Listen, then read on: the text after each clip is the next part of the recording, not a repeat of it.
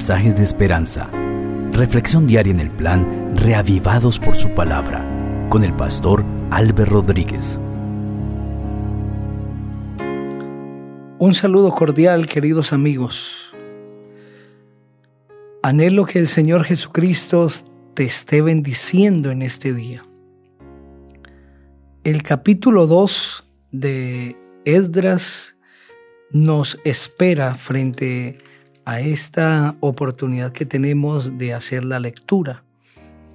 Pero antes de entrar en él vamos a pedir la dirección de nuestro Padre Celestial. Nuestro querido Dios, gracias te damos por la vida, por la oportunidad de continuar con la lectura del libro de Esdras. Acompáñanos, Señor, Mientras hacemos esta lectura, envía el Espíritu Santo para que nos hable y que podamos entender el texto. En el nombre del Señor Jesucristo. Amén. El capítulo 2 de este lindo libro dice así. Esta es la lista de la gente que Nabucodonosor había llevado cautiva a Babilonia y que ahora regresaban a Jerusalén y a Judá según la ciudad a la que pertenecían. Zorobabel y sus acompañantes fueron Josué, Nehemías, Seraías, Relaías, Mardoqueo, Bilsán, Mispar, Bigbai, Rehún y Baná. El número de los israelitas fue el siguiente. Los descendientes de Paros, 2172 los descendientes de Cefatías, 372. Los descendientes de Araj, 775. Los descendientes de Pahat Moab, 2812 descendientes de Josué y de Joab. Los descendientes de Elam, 1254. Los descendientes de Satú, 945 los descendientes de Sakai, 770. Los descendientes de Bani, 642. Los descendientes de Bebai, 623. Los descendientes de Asgat, 1222. Los descendientes de Adonicán, 666. Los descendientes de Bigbai, 2056. Los descendientes de Adín, 454. Los descendientes de Ater, hijo de Ezequías, 98. Los descendientes de Besai, 323. Los descendientes de Jora, 112. Los descendientes de Jasún, 223 los descendientes de Jibar, 95. Los descendientes de Belén, 123. Los descendientes de Netofa, 56. Los descendientes de Anatot, 128. Los descendientes de Asmavet, 42. Los descendientes de Kiriat Jearim, Kafira y Berot, 743. Los descendientes de Ramá y Jeba, 621. Los descendientes de Migmas, 122. Los descendientes de Betel y Jai, 223. Los descendientes de Nebo, 52. Los descendientes de Magbis, 156.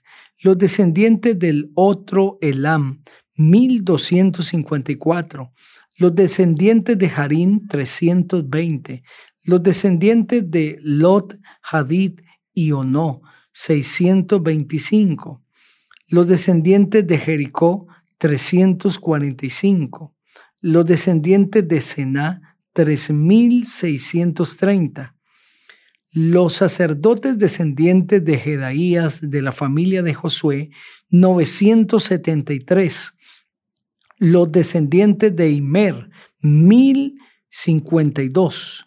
Los descendientes de Paxur, 1247.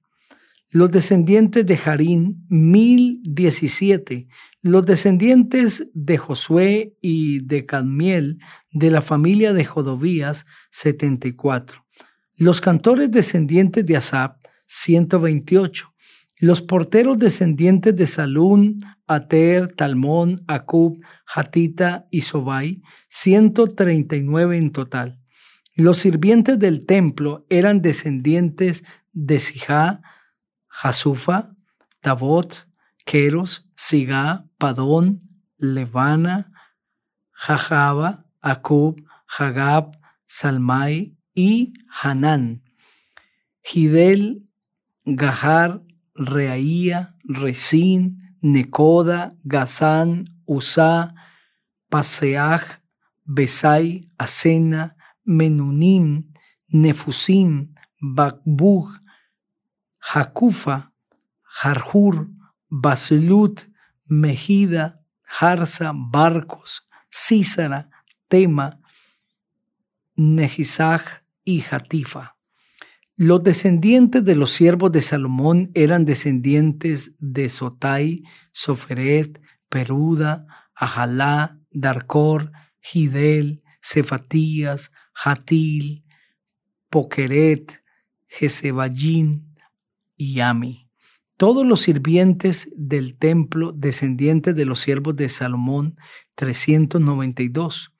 Hubo otros que también fueron a Jerusalén y provenían de Tel Melach, Tel Harsá, Kerub, Adán e Imer, pero no pudieron demostrar de qué familia o línea patriarcal eran, ni siquiera si eran israelitas o no. Aunque eran descendientes de Delaía, Tobías y Necoda, 652. Los descendientes de sacerdotes que tampoco pudieron demostrar si eran israelitas fueron los descendientes de Jebaías, Cos, Barzilai. Este se casó con una de las hijas de Barzilai, el Galadita, y tomó su nombre de la familia de ellas.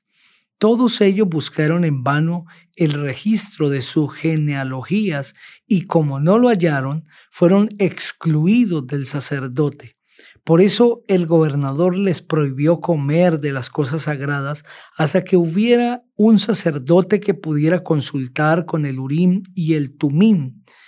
El total de la comunidad era de 42.360 personas, sin contar a los siervos y las siervas que sumaban 7.337 personas entre las cuales habían 200 cantores y cantoras. Además llevaban 736 caballos, 245 mulas, 435 camellos y 6.720 asnos.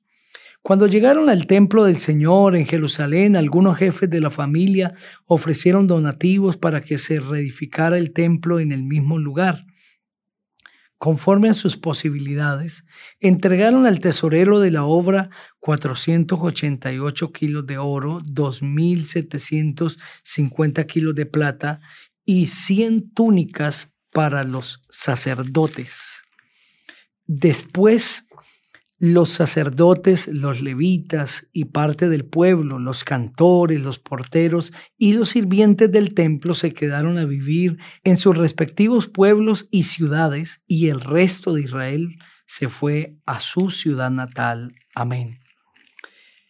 Ese capítulo nos sigue completando el cuadro que ya inició el capítulo 1. En él se presenta una lista de personas que regresaron del cautiverio babilónico. Y de acuerdo al capítulo 1, es la lista de la gente que Nabucodonosor había llevado cautiva a Babilonia y que ahora regresaban a Jerusalén y a Judá según a la ciudad a la que pertenecían.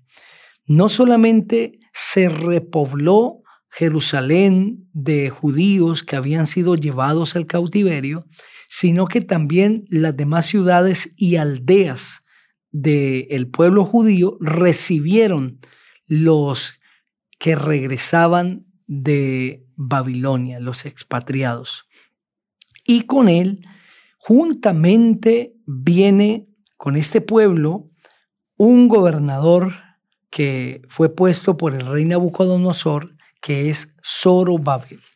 Sobre el padre de Zorobabel se han levantado algunos cuestionamientos, pues se le atribuye a dos padres, o se dice que es hijo de dos padres.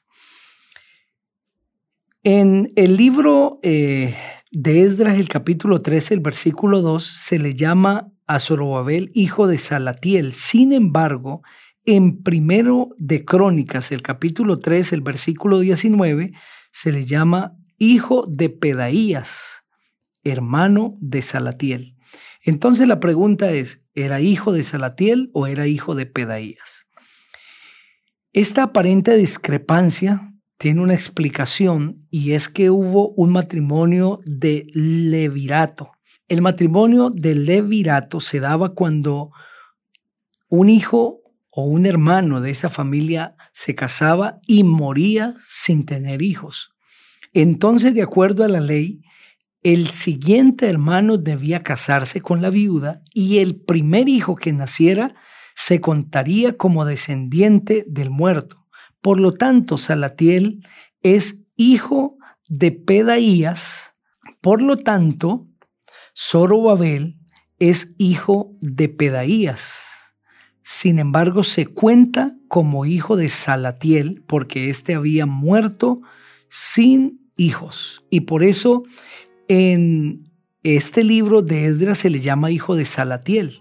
Sin embargo, en Primera de Crónicas capítulo 3, el versículo 19, se presenta hijo de Pedaías y se indica que Salatiel murió sin tener hijos. Esta es la explicación a esta aparente discrepancia. En otras palabras, el comienzo de Zorobabel mm, quizás no fue el mejor, pues estaba en estas circunstancias, tenía un padre, Pedaías, pero llevaba el reconocimiento de otro padre a quien él no conoció, su padre Salatiel, que ya había muerto. Era hijo de este padre que nunca conoció. La vida a veces no es fácil y nacemos en unas circunstancias que no elegimos, como es el caso de Zorobabel, pero esto no es un obstáculo para la realización de los planes de Dios y llega a ser Zorobabel el gobernador de Judá por elección del rey Ciro. Llega a ser gobernador. De la misma manera, si estoy hablando para alguien que quizá nació en unas circunstancias difíciles, esto no será obstáculo para que Dios realice sus planes gloriosos en tu vida y podrás lograr cosas que nunca te has imaginado Solo tienes que confiar en el poder de Dios. Quiero invitarte que ores conmigo. Padre, gracias por tu palabra. Bendice a cada persona que ha escuchado este mensaje, donde quiera esté. En Cristo Jesús. Amén. El Señor te bendiga